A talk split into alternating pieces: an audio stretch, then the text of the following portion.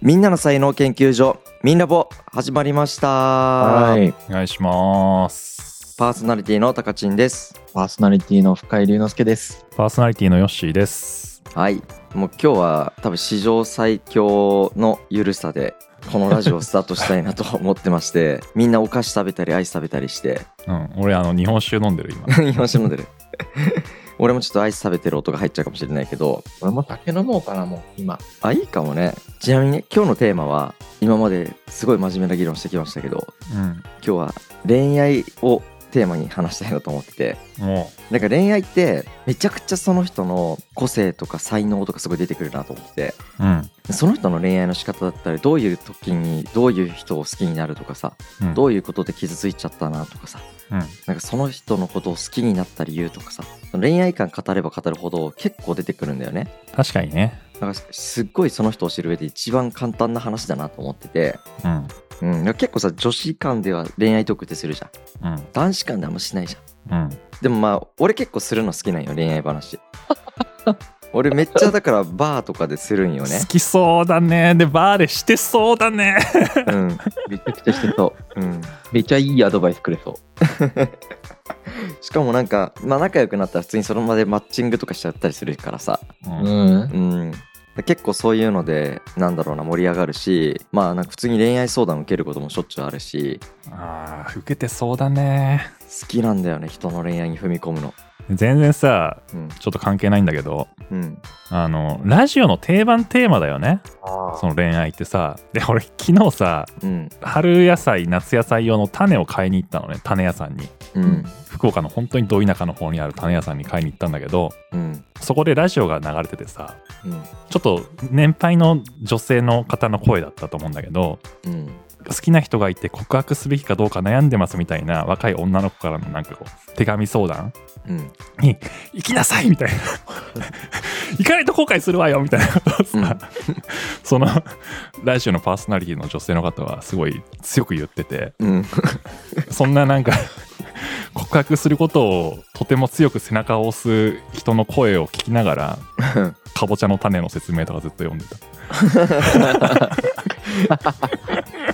なんか面白いねうん別にただそれだけ そういうことがあったまあってでいうもどこでも語られてるよね恋愛話はねえで悩みも多いよね多いねめちゃくちゃ多いしまあ俺も結構散々悩んできたんだよね恋愛はまあ今は全く悩まなくなったけどさうん俺とかって本当になんかもう超恋愛好きだからさ恋愛好きって何あ俺もそれなんか恋愛 好きとか多分龍之介も俺も意味が分かんないことだと思うおそ らくえ要は浮き沈みがあるから楽しいんだよね恋愛ってキュンとなったりするし俺よく一目惚れするからさうんで今までもクラスとかでも例えばインターンシップとかでも初めて会って一目惚れをするとかがすごいしょっちゅうあってはあもうドキュンってなんだよね自分の心の心臓にバーンって刺さってああええ。でもやばっと思った瞬間にあの突然ですいませんみたいな、うんあのすごいどうしても今日声かけなかったら後悔すると思って声かけました 誠実に言うっていう、すごい ね。うんそれさそれと好きとはまたちょっと違う気もするんだけどさいや好きなんだよもうあもうそれ好きなんだそういう行動を起こすこととかも好きなんだ好きになってるから行動するしかないで後悔したくないもんうん俺やらない後悔よりやった経験って自分のさそうあるんだけど、うんうんなんかそれこそ大学生の時に俺学生団体の代表で立ち上げてたのねで俺代表でやってるのにうん新刊やってさ大学1年生が入ってくるわけじゃんうん大学入ってきて1年生にドキュンってしてしまって 俺そその日に告白したもんねだからや ばいやつだよね学生だやっばたいんだね。バリバリでやべえバリバリでやべえ。やばいねもうね一目惚れしてしまってでもその子とはすごい長く付き合っててうんえもう楽しかった彼女のおかげで大学生楽しかったもんねえ。ええ。ああすごいねうんでそれ以外でもそのもう一人大学生付き合った女の子は自分がインターンしててうんでセミナーのお客さんに一目惚れしちゃってであの帰ろうとした時に「ちょっともうすぐ仕事終わるんでスターバックスで下で待っててください」って言って待っててもらってうんうん待ってくれるんだね。待っててくれたで仲良くなってなんかおすすめの本の話とか熱い話をしてうん次の会った時以外に付き合ってたねへええ。その子とは結婚しそうになったけどね大学生中に知らなかったんだ。うんまあ早かったんだよね結婚のハードル低いのいや当時はね一目惚れしたら結婚するって思ってたいつもなんか少女漫画かしなんかそれなんか少女漫画ズキュンとかなったことないんだけどマジ でマ何ジズかキュンってって感じだもん俺も一目惚れはないかなそうなんだうんズキュンってなんだ本当にズキュンってすんのなんかザッキュンってするのなんかもうなんかここにぶっ刺す棒がぶっ刺さる感じバうんだからやっぱり劇団やんなンどこどうつながったのそれいや俺なんだろうそんな心の動き捉えられるやつそうそうおらんぜ確かにねうん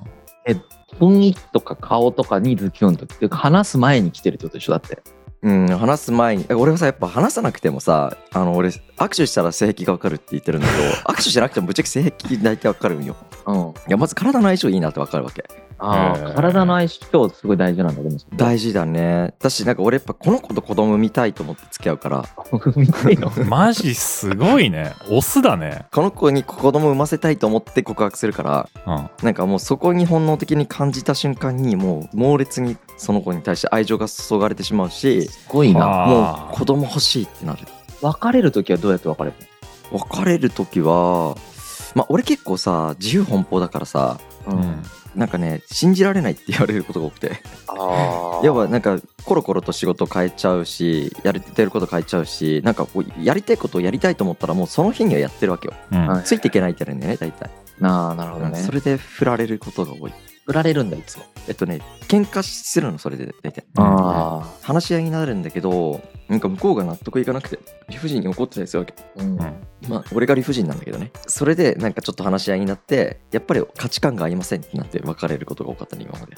なるほどそれうでん結構食らうのタカチンはあーうんだから俺大学生の時にあの大好きになった彼女、うんへまあ、浮気されて別れたんだけどなんかえ浮気されて別れた時受験であ大学生じゃない高校生か受験だったんだけどうんなんかねもうね心にこう空洞ができちゃってへえでそっから1年で今でも実はこの後遺症があって俺ネックレスするとこの胸の上がその空洞を刺激するからうんうってなるんだどうよなねんだそうだから俺実はずっとボタンするのあんましないんだよねボタンの洋服ってうんあー避けててうんここにムズムズを感じてしまうからあいまだにいまだにトラウマなんだよいすごそれい何ね呪いですか呪いやもうね好きすぎたんだと思あうもう苦しすぎてなんあかすごい偏差値一回グイって上がったんだよねでもそっからもう全く勉強できなくなっちゃった失恋でうんへえこれ俺の恋愛話じゃん単純にこのラジオいやだってそんな豊富な引き出しないもんないなうん本当でそれでさタカチンはねその話を聞いてさうんその人の特性だったりさいうのをどうやって見見るやっぱりなんかその結構これ下ネタになるけど夜の営みはの、一番わかるよねその人の性質がだしなんか俺結構その人の心を裸にさせるの多分得意なんだよねそう いう含めて まあみんな付き合ったらそうなのかもしれないけどあの硬い子とか緊張してる子とかは結構すぐに紐解くのは好きかもしれないですね、うんうん、うん、で付き合うと結構子供のようになっちゃう子が多くてめちゃくちゃわがままになる大体俺が今まで付き合ってきた全員へえ超わがままでもやっぱり恋愛ってすごいその人それぞれの良さが出るんだよね別れ方とか付き合い方とかめちゃくちゃ再現性あるもんね人間ってああそうだねもうそうだねまたやってんなって思うよね、大体こういう振られ方するとか振り方するとかうんうん超人間との付き合い方がそのまんま出てるなって思うし俺価値観理解されなくてやっぱ喧嘩してるからその話し合いが通じなくて別れちゃうことが多かったねうんなるほどねなんか会社の辞め方と通ずるところもあるよね全部一緒俺理解されてこなかったの今龍之介と働いてて龍之介が多分初めて理解してくれてる人で出会ったわなんかほんまに多分理解されなかった今までな何よ何よ俺の性質を理解されてこなかった今までああ多分こう理解されてないとやめようって思っちゃうんだよね俺結構うーん別に求めてるわけじゃないんだけど拘束されちゃうんだよね理解されないとなんとなくだけどなんか拘束されないとめちゃくちゃギバーになるんだけど拘束され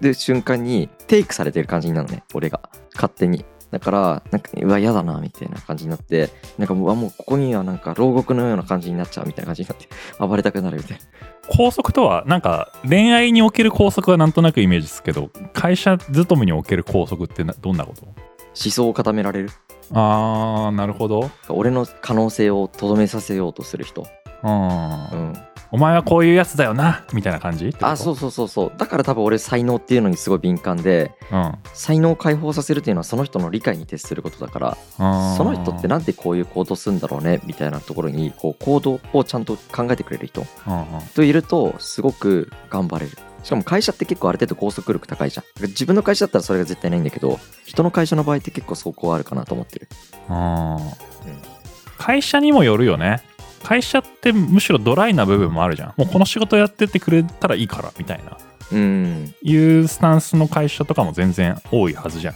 俺ドライな会社に出会ったことないかもそれで言うとうーん期待されることが多いめちゃくちゃうんうん最初はそういうウェットな部分に惹かれてタカチンは入るんだろうねなんかあるいは一緒に仕事始めるんだろうねあそうかもねうんそもそもドライなところには入社しようともグッとも来ないっていう感じか思わないかもしれないもねうんうん古典とか自由度高いからさめちゃくちゃうんこういう会社ってあんまないんだよねちなみに古典も一目惚れだったの龍之介に一目惚れだったのあそうだよ龍之介に一目惚れしたよそれはもう龍之介と話す前にパッと龍之介を見てそう思ったの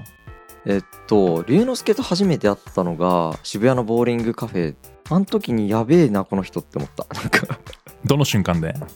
えなんだろうあもう多分あんま言葉発す発した瞬間ぐらいだと思おおじゃあもう相当初めの方だう、うんごいね。なんかその時にあやべえって思ったけどまあなんか最初はほらお仕事としていただく形だったからなんかまあお仕事で関わる感じかなって思ってたし別に距離感はずっとあったよねそこに対してそうだね。1年間ぐらい普通に。でそのや「やべ」をさ、うんもう少しその言語化するとどんな感じなのえっとね社会にインパクトを与えそうだなっていう感覚へえうん当時多分まだ出てないよね古典ラジオとかもそんなにがっつりうん。なんかまだ多分、皇帝ぐらいの時だと思多分さ人の見た目にさ人の見た目とか雰囲気に社会にインパクトを与えそうというラベリングって多分ないと思うんだよねうん多分何かのラベリングを見てそれを解釈して社会にインパクトを与えそうだとタカチンが解釈したんだと思うんだよねうんそれは何なのえー、なんだろうねこの今あくびしてる人のさ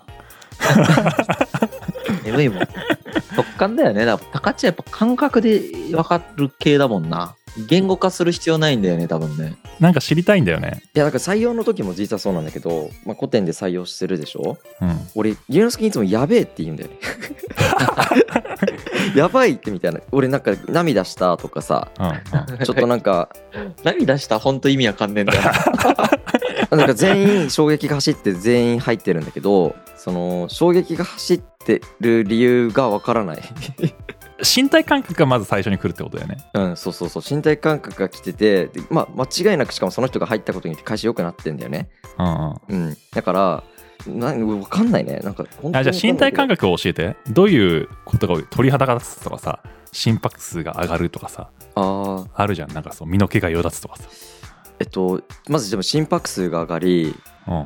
目が開きん、おうその人って何者なんだろうっていうのに興味が湧いて俺の質問数が圧倒的に増えるはあ質問数がマシンガンのように降ってくるから多分みんなびっくりすると思うんだけどうんめっちゃ効くそれでスイッチが入るんだね多分好奇心のなんか扉が開いてうん、そうだね。まあ、でもある程度やっぱ人材採用とかだったらこのピースが足りないなみたいなので見てるから俺はいつもうんこのピースがどこにいるかなって思った時にいたーみたいな感じになるうんうん見つけちゃったぜってなってうんうんは入れた方がいいなって思う、うんうんまあ、もちろん会社が変化してくるからみんなねいろんな部署に移動したりとかいろいろあるんだけどうんでもその時に絶対必要な人なんだよねその人って絶う対、ーん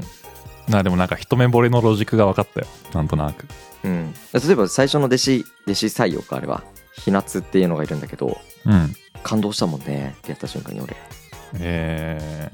で予算の兼ね合いもあったからさ最初にそんなに人数入れるみたいな話もあったんだけどー、うん俺龍之介にここで入れなきゃ後悔すると思うよって言っちゃったもんなんかその時そうなん だうんでも入っててくれてよかったんだよね結果的にやっぱりデータベース作ってる今主軸の人だからさうーんまあそうやってなんか出会う人出会う人に感動することは多いね俺はえ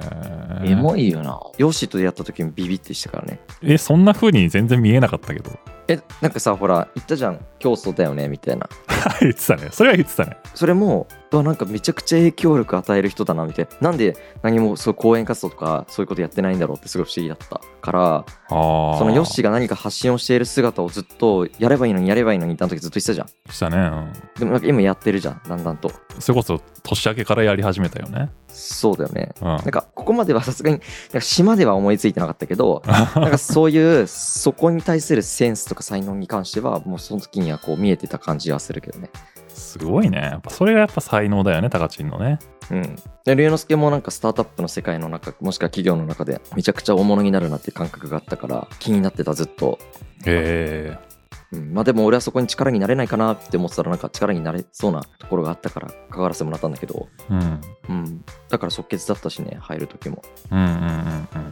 うちにもさいろいろ株主とかいてさそうだよね。よく考えたらすごいよね、それはね。決断した後に考えたもんねご相談したもんね決断した後だけどねでもいいんじゃない起業家たるもの。まあステークホルダーの皆さんにすごい感謝してるなんか本当に自分の人生を心から応援してくれてるからねうん。ね、ほんといい株主だよね。めちゃくちゃありがたい恋愛の話だったのに株主の話をしてる。確かにてかあの恋愛の話になったら急に龍之介が喋らな くて困ってるでも似てるよね。株主とか採用もそうだけど。似てるし、まあ、俺ほら、大学1年生からずっと今の妻と付き合ってるから。あ、そうだっけそうそうそうそう。苦労してないんだよね。全然苦労してない。恋愛で。うんいい奥さんだね。恋愛でも苦労してないし、家族でも苦労してない。仕事でのみ苦労してる、俺は。ひたすら。でもそこの苦労は感受できるんだろうね、龍之介は。なんだろうね。あんまりだから本当恋愛とかで嫌だったことはまあほぼないみたいな感じ。うーん。気持ちはわかるけどね。なんか仕事もしてるし、恋愛相談乗ることは実は結構多いから、うーん。なんなんとなく気持ちはわかるんだが、そのたくさんなんかいろいろ経験してるわけじゃないので、いや、俺もだよ。高知ほどの引き出しは全然ない。うんテーマミスったな恋愛にしちゃったけど、まあ、恋愛の話はちょうど今25分ぐらい取ったからちょっと別のテーマでその人らしいやつ出るやつちょっと考えてみようかうん。